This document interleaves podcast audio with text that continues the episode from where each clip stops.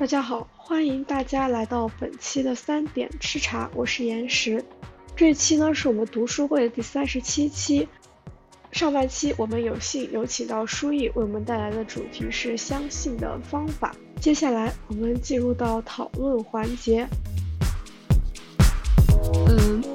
我之前好像也是在那个播客的平台上听到他们有做过一个类似的，就是。嗯，就是讨厌的书，但是呢，他们一开始的主题是做的是，就是讨，就是你会讨厌哪本书？但是刚开始的时候就讨论了说，如果真的把这个书名说出来，可能会得罪很多人。后来就变成了你讨厌哪一类型的书，就是什么样的书你读不下去。我觉得这个还挺有意思的。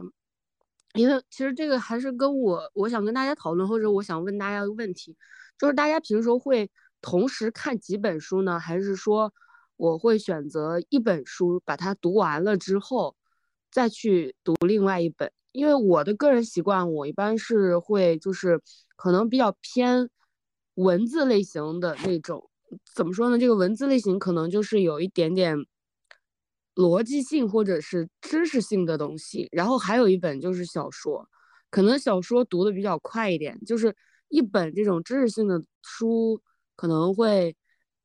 等于这个两本小说或者三本小说，也就是说这个知识性的书可能就会读的相对很慢，而且有的时候就比较读不下去，就是 就会给自己其实就是逼着自己就会有一个怎么说呢？焦虑就是会逼着自己说我要把它看完，虽然说看的时候是很感兴趣的，但是当你面对，呃小说跟这个书的时候，你还是会去默默的把小说拿起来。这是第一个，我想问大家平时有没有什么就是更好的方式？因为这两类型的书其实都是我喜欢看的，但是总是会有一个这这样的一个，嗯，你不知道为什么自己会卡一个 bug 这样。然后还有另外一个事情就是。大家平时怎么去甄别这本书有没有必要去读下去？因为我觉得有的书 其实它可能比较繁琐，但是它是有意义的。嗯，这个东西是要有心嘛？大家都是就是我不喜欢看它，可能就看前几章以后，我觉得没有意义，怕我就把它丢掉了。还是说大家是怎么去评估这本书有没有必要继续去读的？这是我的两个问题，一个就是大家怎么去平衡，或者是同时看几本书；另外一个就是大家怎么去，嗯，怎么说呢？就是，嗯嗯，就是去判断一本书，我是不是应该去继续读下去？那我接着讲，我今天听了梦回老王的那个 论文课，真的，为什么是 梦回？就好笑，就在讲参考文献那个，然后刚好顺着那个阿可讲的。就首先第一个是是是，好像是说会不会同时阅同时阅读几本书嘛？还是先盯着一本看？反正我是这样的，就是写论文的时候你是没有可能先盯着一本看。写论文就是贼方方法论的一件事情，就是带有很强的一个目的性和功利性，你要。大量的参考文献，然后需要很多的理论去佐证你的观点，然后还要梳理它的背景，包括说的最八股一点，就是你文献综述啊，包括你后面的参考文献啊，以及一些所需要的论据论证啊，这方面你都需要一个非常大的阅读量。那个时候你是没有办法一本本读的。然后也是按讲的书语讲的这个事情在在在这么运转，整个整个过程是这么运转的，但同时。会有很大的遗憾了。我自己的一个经历，我觉得，特别是有些写的是真的挺好的一些理论书，你用一个偏向于效率为主的方式去阅读的时候，一定是会有遗憾的。而且，其实阅读下来没有你通篇阅读的那种顺畅感和那种比较流畅、比较那种看起来有一种享受的感觉。你你你会因为它是。选取你肯定是先是有有摘要的话，论文呢就是摘要嘛。然后书籍的话，你肯定是前言，包括前面有的时候，比如说是翻译的外国著作，会有一些请一些大佬去做一些不能算书评吧，但是也会有他们那些观点和概述。然后你会通过这个再根据目录去对应到你需要引用的一些论点，上，或然后你再把它引用到自己的论文里面。但你如果通篇去阅读的时候，那个感觉和你去用去为了写论文去阅读的那种感觉相差太大。然后我自己就是一般来说的话，写论文还是像那种非常以求效率的方式，同时可能一天你光那个下载量和阅读量，电子版的可能都有非常的多。但是如果你是自己，可能会有几本觉得遗憾的书，你会自己留着，到时候再从头到尾再翻一遍。然后这个就是回答第一个问题。然后第二个问题，哎，我有点忘了。是你怎么去判断这本书还有没有必要去继续读下去了？就是它会卡在某一个，就是某一个点，你可能会你的观点跟他不一样啊，或者是某一种原因，就会让你决定觉得，就是你自己在读书的时候，你就会觉得，哎，这本书真的没有必要再去往下看了。哦，我好像有真的有一本，之前也讲过一期，因为我是研究建筑形态的，然后就看的建筑形态学那本书，我就是。呃，怎么说？我没有细读，我就大概的很泛读，然后有些内容感觉可能也跟这个问题比较庞杂，所以它在书里上也会有一定的重叠吧。我当时读的时候，我就是读到有些点，我就觉得它可能过于的，不能说它的它的它比较针对建筑学基础项的书，然后你就可能会跳过，这个完全看自己的感受吧。就是你觉得这个东西对你帮助不大的时候，你就会特别快的去扫过，因为它是分章节的嘛，你就那一章可能特别快的就跳过了。然后当你觉得这本书确实是没有看那个目录的时候，你大概已经感受到已经没有什么你想看的内容，你整本书就已经结束了，可以下一本。哦，就回答一下之前，回应一下之前的问题。我我自己的办法其实是，其实是第一个问题的话，其实就是分类啊，你是。专业的书跟闲闲书两个都要有，就是专业的书，你无论如何你知道它，你要看的得看下去，看下去会有收获，这个是自己特别肯定的一件事情，这是一套。但是你除了看这个东西之外，你还是需要一些，比如我突然看到什么东西有灵感，我觉得放弃了不是很好，所以说你我是把这两个东西分开来来处理的。然后至于第二个问题的话，实际上我觉得你出现这个问题，当你想这个书值不值得读的时候，你就不该读这个书了，有有有那种感觉。然后就好像你你不把这件事情当当得特别严肃。我平时看漫画的，那我判断一个漫画它是不是值得读下去，如果他我看了三话，我看了三话了，呃，那这本书我觉得我自己就知道它要不要继续看下去了。这个漫画。我会这样，这样去判断。当然，有时候我读专业书也也遇到过这种情况。我之前看过一本那个叫什么来着？现在还叫做《建筑的故事》，看起来那个书皮特别专业，特别专业，而且还是同学推荐给我看的。然后我特别认真的去看它，然后做笔记，大概看了三十页左右。我觉得，我觉得这书就可以扔了，就是感觉就不是很好。就你自己去自己，当你有疑问这个书要不要继续看下去的时候，这本书就就不用继续再看了。如果说这如果说你的专业书特别难懂的话，就算是专业书，你读了三十页，你会知道它，你你肯定会特别好奇它后面怎么想。就算它难读，啊，反正我是这种这个思路啊。然后其实还有一个。呃，这个可以过会儿再讲，就是关于关于那个一本书到底要读，就是我学一个东西到底要学多久？实际上，就算我这个学科我花十年就可以读完它所有的书，那也不应该去，那也那其实也不该，这这这种变读的方法去对去读不行。这样我觉得我个人是特别反对这种的啊。然后可以下一个，我说完了。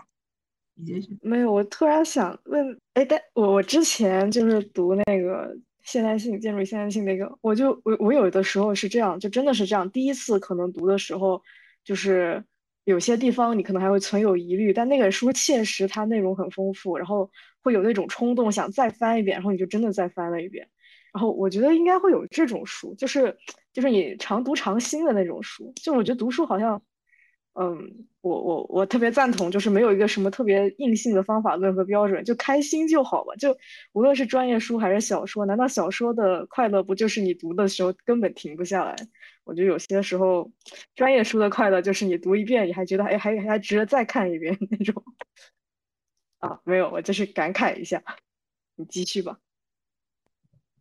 对，我也赞同这个，所以这个就是我我刚才本来想说的，就是，嗯，什么时候该停，什么时候不该停，我我怎么知道这个书我到底要不要看下去？我觉得就是对于我个人来说，就是如果这本书它已经解决了我我的我的个人的问题，我的问题，那那我可能就不太会再继续看下去。就是我这个问题不是说，啊，我写论文的问题，它它也算是一个问题，但不仅仅只是这个问题。就比如说，我我我读小说，我的问题就是我现在不是很快乐。然后我读完了，我读爽了，啊，那那那那我就不读了。但是但凡我读小说读到我很烦躁，那那我可能就不读。这这个东西我觉得算是解决问题，或者说是，比如说有的专业书，有的专业书会出现那种像我觉得他写挺好，但我舍这这种东西可能会存着，但是问题就是存着我也不一定会去读它。就有点像是有的游戏，我可能打了一半，但是我也没有很想打了，就没没有说这个游戏不好意思，但也没有说我真的就很想把这个游戏通关。但我所以我觉得这个时候就是不用太勉强自己，不读就不读了，就不要在这种事情上给自己压力，因为毕竟也没有说你在这个世界上遇到了每一个喜欢的人都要跟他们谈一遍恋爱，对吧？就有的人总是要错过，就放放过就放过了，错过就错过。就有有遗憾也并不是什么坏事，有点遗憾就看就看，毕竟你还会再遇见下一本书，发现这本书写挺好的，但但是可能看一半也不想看了。不要我觉得在这种事情上不用有太大的压力。哦，说到这个，我就想到那种娱乐向的小说。我记得我高中有段时间真的是疯狂看小说，那个时候网文其实跟现在网文还有一点区别，那个时候还有有还有一些。就是相对可能文笔较为流畅，然后没有那么套路模板化的那种小说。其实我觉得怎么说呢，就是快乐。那个时候真的纯粹为了快乐。然后就跟你现在去有的时候可能，比如说你想知道看专业书也是这样。有的时候真的，你如果只是为了哎感兴趣去看，和你为了写论文去去看的那种感觉还有一定区别。我觉得，我觉得对于我来说可能。就是我写论文也是我自己感兴趣吧，因为我觉得我写论文也是因为我想解决我疑惑的一些问题，所以我就在不停的找书去看，然后看这本书里面，呃，给我的东西是不是能给我一个答案？如果不行的话，我去看下。实际上就有点像是我在我在大海捞针，我在大海里面捞一个答案，如果这个答案捞到了，能让我证明我之前的。就是能能回答我之前的一些问题，就不管他是不是写论文，就对于我来说都是同样一件事情。所以我觉得，但这个也只是对我个人来说。所以我现在觉得，嗯，为了论文读书倒不是什么很有压力的事情。但这个也只是对我个人来说。反反而我觉得会有一种，就是如果有一天。就是你发现十天没有找找到答案，突然有一天有一本书能非常完美的解决你这个问题，突然觉得就是我靠，就是那种感觉，就巨爽那种感觉。我不知道，我我这点其实不太一样，就是嗯，我其实把那个写论文，就是或者是甚至写文章、写公众号的读阅读方式，其实是跟那个评书阅读是分开的。因为平时在写论文的时候，我是带着目的性去读书的，就是，嗯，怎么说呢？就是我要去找到一个答案的那种模式，去在这个书里面，可能更多的是，怎么说呢？就是翻阅，或者是在寻求一种依据，就是那种可能是带着问题啊，或者是，但是平时我在阅读的时候，更多的是在跟着走，就是我在跟着这个作者。作者的思路在走，就是可能你读一本悬疑的书，就像我刚刚提到第二个问题嘛，就是为什么你读不下去了？很有可能你就把他的这个凶手，你就读到一半你就调了，就是你会跟着他给的一些线索，去去读，或者是你去读一些，你包括我前段时间看了一本那个，就是叫做啥来着，一下子想不起来了，反正就是讲一本那个死亡的，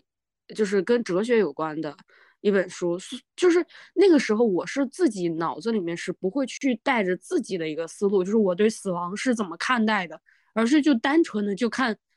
这本书里面这个作者甚至他的一些研究，然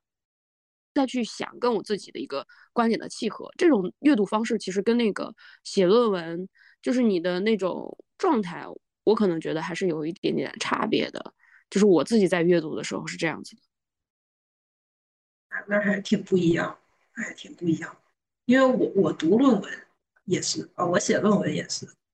是像你后面说的那样，就是先先跟着作者，就是大概走一遍。但走的时候，我会同时在想我我的想法是什么。我是跟大可是一样的，反正我写论文的时候，就是还是偏很功利的去收集资料，因为太正常了。你写篇论文，可能一一天，然后去。相关你你的某一个领域内的其他期刊或者其他论文的一个下载和阅读量，当天就能达到几十。你不可能是通篇阅读的，你就是疯狂的去找你有没有能用得到的。然后它这个点，我不是说通篇阅读，就是就就是在我我知道我知道，就但是我自己平时看书，就为什么说我会有那种，就是当到书籍的时候，就好的理论书会有一些遗憾，就是你。以那种方式，我以我当时那个情况，以我那种方式把它，就比如说我拿消费社会吧，我我他用过他的一些观点，然后去佐证了一些论文基，做一个佐证的理论背景资料。但是你知道，其实那本书它的价值远远比你，就远远比我自己去放到论文中那个片段要高很多，然后所以才会把它放在那边。后期的时候还会把它通篇去做一个阅读，是这样。就是我感觉我自己也是个非常割裂的状态，就是我的论文的一个阅读方式跟平时自己作为兴趣的一个阅读方式是完全两个状态。有一个问题啊，比如说你为什么不会觉得，为什么大家不会觉得这个平时你读闲书的时候不是一种带目的性的呢？其实你就好像你看爽文，我为了爽，那也是带来一种目的性，或者说是我为了某一种。突然的灵感，我去看一些闲书，其实那也是带目的性的，无非就是不那么痛苦。就是我就，如果是如果你附加上了写论文这么一个，哎，这么一个这么一个条件的话，可能这件事情就就变味儿了。对，而且，啊，哦，我觉得是一个效率性的问题，就是你你写论文，你一定是很注意注意你的那个效率的，因为很多你的大量阅读的时候，可能那个东西那个文本跟你的。呃，论点没有呈现一个直接的帮助，你是得很快的去舍弃掉那个文献或者是那本书，但那不代表那本书不好，就那种感觉，就是你当你特别去追求那个效率的时候，肯定是你平时阅读也会有一定的目的性，但那个感觉就完全不一样。对我是这样，就肯定每个人阅读方式不一样。高效，高效率就是反人性的。对对对，有那种感觉。我我其实不太一样，我是 就是。我觉得写论文的时候的那种阅读，可能带着一种是学习或者是比较严肃的状态，但是看闲书的时候，更多的是情绪上的，就是它不是说它的目的性不是说我看爽文我就很爽，这种东西是它嗯，就是这两者之间跟我我们提到的那个，就是我自己感觉的那种目的性是不一样的，就是一个目的性是嗯，怎么说呢？我在这个内容当中在寻求一种答案，另外一种就是那种目的就是，哎，我怎么表达这个事情？就是另外一种目的，可能就是你觉得爽，它其实是有一种跟你在玩手机或者是你看一个电影的那种感觉是一样的。呃，我不知道能不能细微的区分出这两者之间的一个差距啊？就是在我自己再去做这个论文的一些参考文献的时候。就是你的选择的一些类型的书籍，或者是你做什么的时候，在我的观点里面，我觉得是怎么说呢？它更倾向于一种学习类型的东西。但是你抛开这个，你自己平时在读书的时候，对于我来说，它更加倾向于是一种扩散，就是你思维的一种延伸的那种感觉。不管说是你说读爽文的那种情绪上的扩散，或者是思维上的扩散，就是那种扩散，它其实没有说是，呃，就是我今天一定要得到一点什么，就是这种目的性。就是你说的那种情绪性的爽，我觉得可能你写论文的时候你也会很爽啊，因为你找到参考文献了。我觉得是这样子的。那确实，你要能找到一个很好的参考文献是很爽。我我感觉到是不太不太，我你可以直我我不知道，我因为我因为我完全没有写论文的需求，呃，就是当你不去写论文的时候，你还会去看那些书吗？我我不知道不知道这个是这个是有没有答案。如果有的话，比如说，如果我就算我没有论文写论文的需求，我还是会看那些书，那我觉得这就没问题了。但是如果说我们不写论文，我就不会翻那些书的话，那我觉得可能你就被你就是被其实就是被那个论文奴役了。我可以觉得可以让我区别一下。我很喜欢这个观点，我很喜欢这个观点，我觉得是。我同意。一所有人看书之前，你一定是会有一些基本的信息，比如说作者，然后比如说他的书名，这是很直观的，或者是他的一些大概的那种提纲啊，或者简介呀，这种东西，你一定是有一层筛选。我觉得它并不是说那个目的性会分的那么分化，就是只是说你的阅读的速度和你的那个节奏的一个问题。就比如说，嗯。你我我，比如说我要证印证一个观点，然后我需要一些关于自组织方面的理论，那我可能就会去找自组织方面的，就是国内的研究的比较强的，或者它的一个发展脉络，然后你去从哪几个节点，或者在对你的论文有一定的帮助，然后你会有这样的一个梳理，在一个大概的框架之下，然后你去挑挑的时候，很多有很一定会有很多的文献，就是在你快速的阅读中，你觉得这个东西快速阅读是。会遗留到很多它的价值的，然后你这个东西，你可能后期会重新的去细致的去阅读。就这个东西，我觉得没那么绝对，就跟你看书的一个目的或者喜喜好，还有一个情绪价值一样，它没有那么绝对，它都是一个你个人在阅读上的一个取向而已。啊，我特别，我特别，我特别，我觉得效率就，哎，你要是跟效率谈起来，那这件事就就很好，就很容易解决了嘛。其实也无关这个。这个到底想想不想看那个书也都无所谓，因为很有可能我我对于我这个人来讲，对对于每个个体来讲，这个你可能接受接受信息的这个时间都不一样。我可能看书特别慢，可能另外的人看书特别快。但是但是写论文的情况呢，就是那就是强迫你在一个晚上看完你本来应该在一年内看完的书，然后然后你就会化身。化身无情的阅读机器，所以说才会才会有那种 那种哎不好的感觉。对，这个就是所以为什么我我个人是觉得，当然这个是一个非常理想化的状态，就是说把把写论文不要当做是一件很功利的事情。我觉得它只是为了自己知识的拓展和新知识的发现去。去找一些，找一些能证明的东西，就就有点像是，就有点像是怎么说，就是，就是在在做解谜游戏，觉得可以这样说，有点像你在做解谜游戏，当你，当当你可以把，就是解谜发现这个谜不管怎么解都解不出来，最后解了一个小时，发现哦，原来原来这个是这样。然后你就会觉得自己挺有成就感的，我感觉是，这正还是。然后接着你就会，你的老师告诉你，这个这个全流程二十个小时的解密游戏，你一定要在一个小时内解密完成，不然的话给你挂科。然后这就这就变味儿了。那那那那我现在现在的老师倒，就就是说你反正在毕业之前搞完就行。我然后其实说实话，就质质量什么的都没人管，就是你。有就行，他他要他的要求就是有就行，不要太过分。但但是这个也是为什么觉得就是，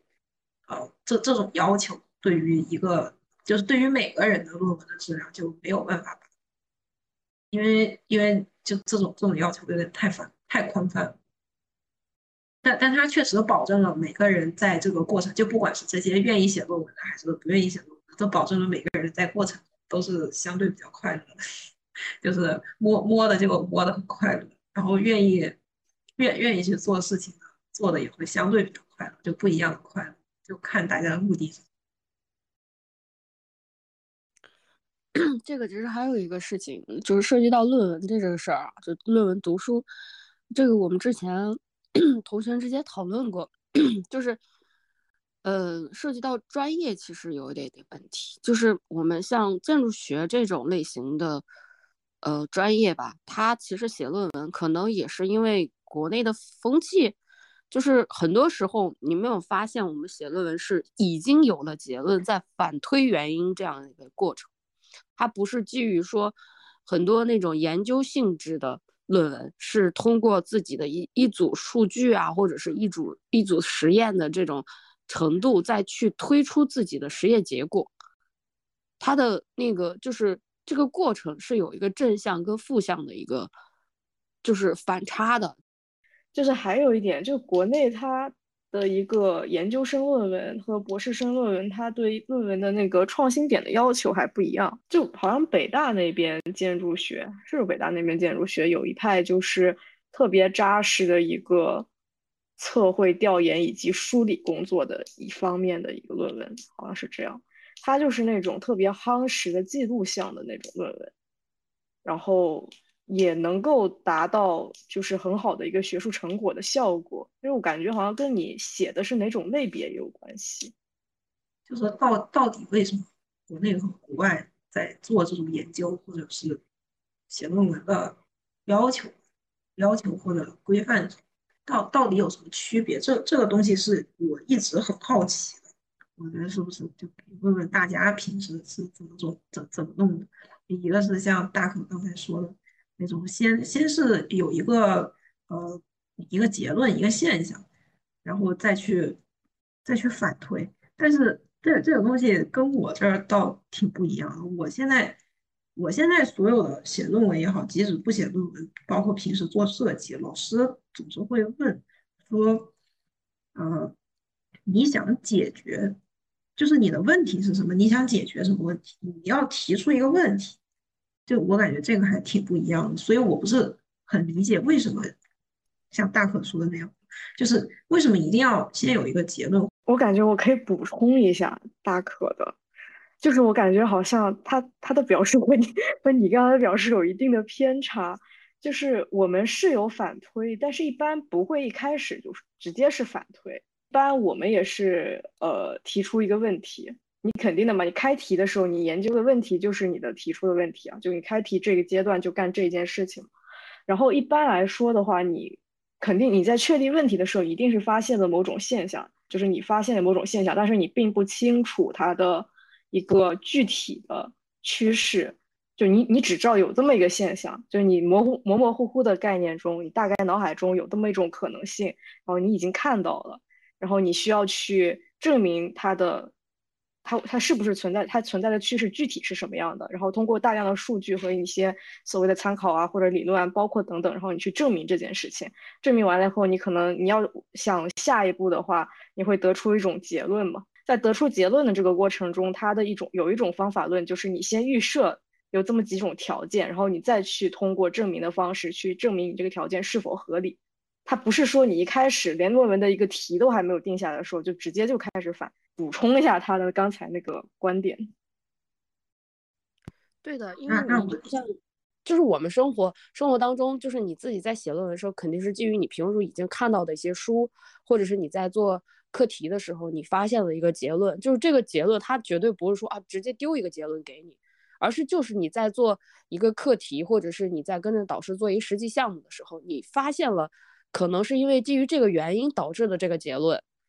然后你心里肯定是有已经有了这个大概的一个，因为 A 得出 B 这样的一个逻辑，所以你会去寻找这种 A 到 B 之间它的这个逻辑的这个嫁接关系是什么。所以这个 B 是一开始我们就知道的，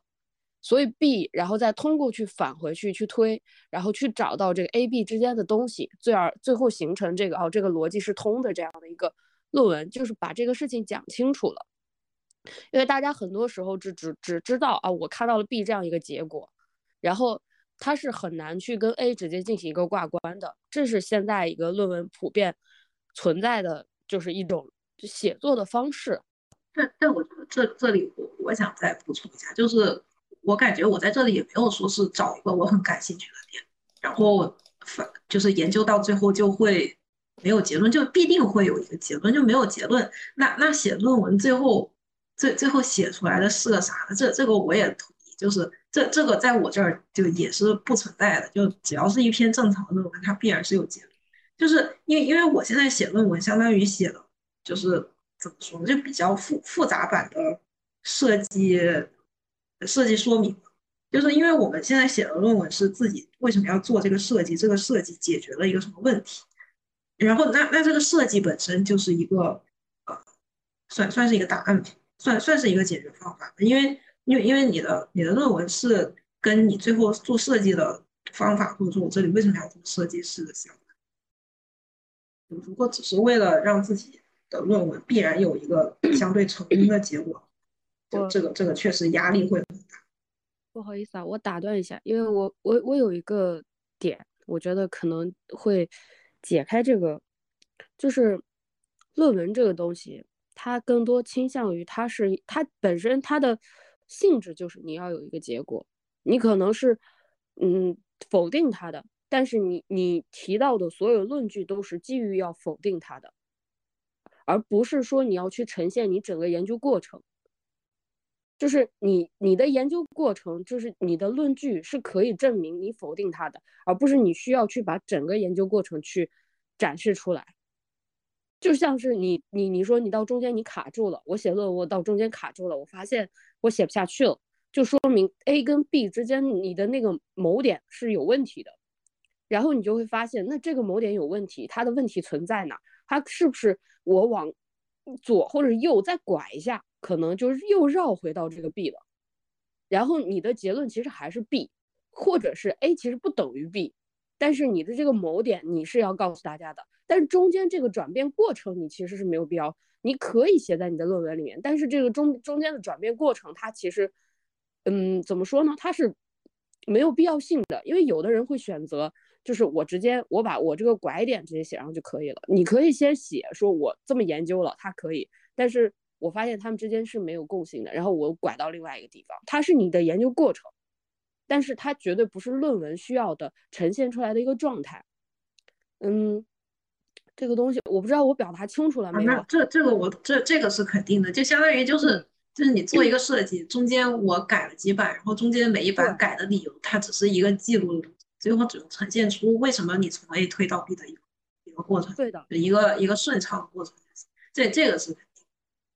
对，所以你看每一篇论文，其实它中间可能他做了研究，然后他发现了这个东西是研究不下去的，他可能就放弃了，他就研究另外一个方向。所以，所以最后呈现出来的结果都是逻辑是通的，所以就不会呈现出说啊逻辑不通，最后导致我是一个没有结果，或者是跟那个原有的你想证明这个事情完全就是相反或者相悖的这样一个结果。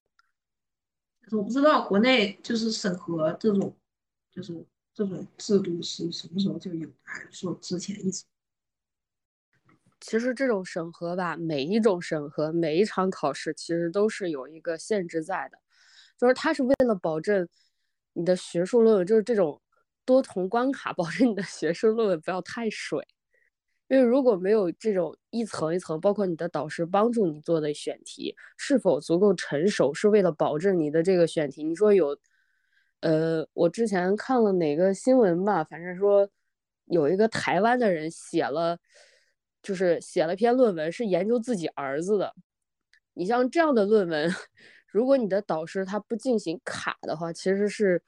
是是会出现的，而且会出现很多。你不要不要太小看人类的这个大脑，就是所以你的导师是要确保你的方向是准确的，然后通过各种审查，他其实要提高你的论文水平标准。对，所以所以我觉得就是像你刚才提的那个例子，就是一个爸爸研究自己儿子，我觉得就也不是不行，就我个人觉得也不是不行，主要还是得看他研究什么。如果他真的能讲的挺有道理，就也不是不行。所以这里又会回到今天讲的这个，就是到底什么样的什么样的信息被生产出来是值得相信。我觉得这个才是一个论文到底有没有价值，或者说一个信息有没有价值，或者说对个人有没有价值的一个一个重点，倒不是说呃选题或者什么这种某些行还是不行，或者说以以自己的导师的某些取向为标准的话，当然就是导师他在学术上肯定是比咱们学生更有经验的，但是有时候我是觉得经验这种东西。为了去，就是这种每个人都觉得是非常好的经验，一味的去去塑造塑造另外一个人，是是不是一定就百分之百是件好事？这个东西我是在这里，就是我我是在这里打个问号，就不说它是好还是不好，我觉得这个东西就是。导师他确实就可可以保证你个人的一个学术的学术能力嘛，就是学术能力的培养是不是达到了学校毕业了。但但是有的时候就是每个人都有自己的天花板，就因为有的东西，我觉得一个是有的东西是需要靠老师来帮助的，有东西是要你学生作为就自自己帮助自己，自己去找一些东西。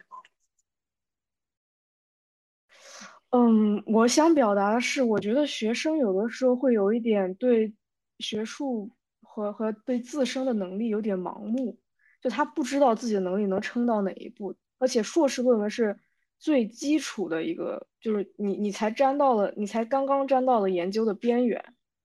就我个人感觉是这样，就是就是他可能就是老师可能就是帮你敲打一下，可以这么理解吗？我感觉这个词不一定准确哈，